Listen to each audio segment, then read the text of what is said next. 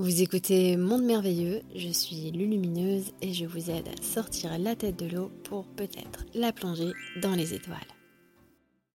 Je suis en pleine rupture, j'ai beaucoup de remords sur mes réactions face aux événements passés, je m'en veux, j'ai peur de me retrouver seule, comment gérer tout cela?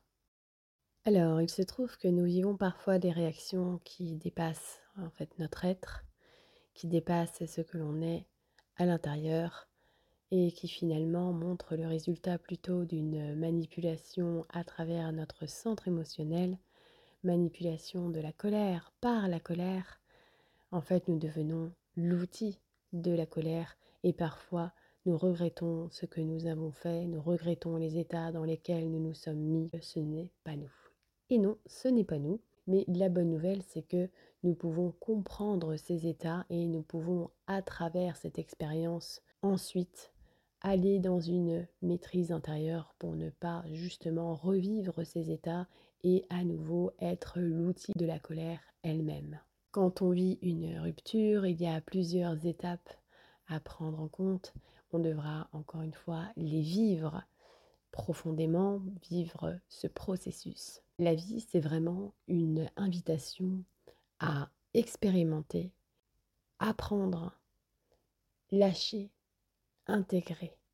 On est toujours dans ce processus d'apprentissage. Alors ça ne veut pas dire qu'on doit absolument souffrir, mais les expériences peuvent générer des résistances à l'intérieur de nous. C'est justement ce qu'on vient lâcher et mettre en lumière. Et ces résistances peuvent provoquer justement des douleurs, des frictions et des actions qui ne nous ressemblent pas.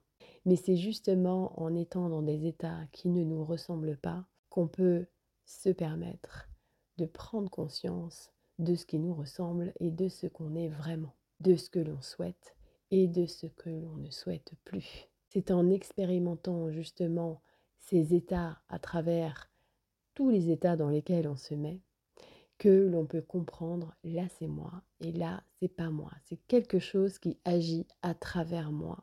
C'est quelque chose qui se sert de ma propre énergie et c'est quelque chose que je nourris. Au lieu de cultiver des remords, il serait bon de cultiver la sagesse du regard bienveillant, de l'apprentissage, de se voir comme celui qui est en train d'apprendre car c'est une réalité. Nous sommes tous les enfants du soleil, de la terre, en plein apprentissage sur ce grand terrain de jeu. Et nous ne sommes pas là pour faire tout parfaitement et avoir des super notes sur notre bulletin scolaire. Suite à une séparation, il se peut en effet qu'on ait peur d'être seul, mais la solitude est là aussi un cadeau qu'on pourra appréhender d'une autre manière on change notre regard, être seul ou mal accompagné, comme dit le proverbe, à mon avis, nous savons très bien quel est le choix le plus favorable dans nos apprentissages et dans notre épanouissement personnel. Être seul n'est pas une fatalité, cela peut être une marche, cela peut être une étape fondamentale pour prendre le temps de se retrouver d'une nouvelle manière, de retrouver justement qui l'on est au plus proche de ce que l'on est par rapport à ce que l'on a été et ce qui ne nous ressemblait plus. Enfin, toutes ces étapes réunissent leur lot de mise à jour. Ce sont des invitations à laisser ce qui ne fonctionne plus, à trouver en soi de nouvelles ressources pour être au plus proche de la nouvelle personne que nous sommes, car nous changeons continuellement. Nous mourons, nous naissons à nouveau, et ainsi de suite.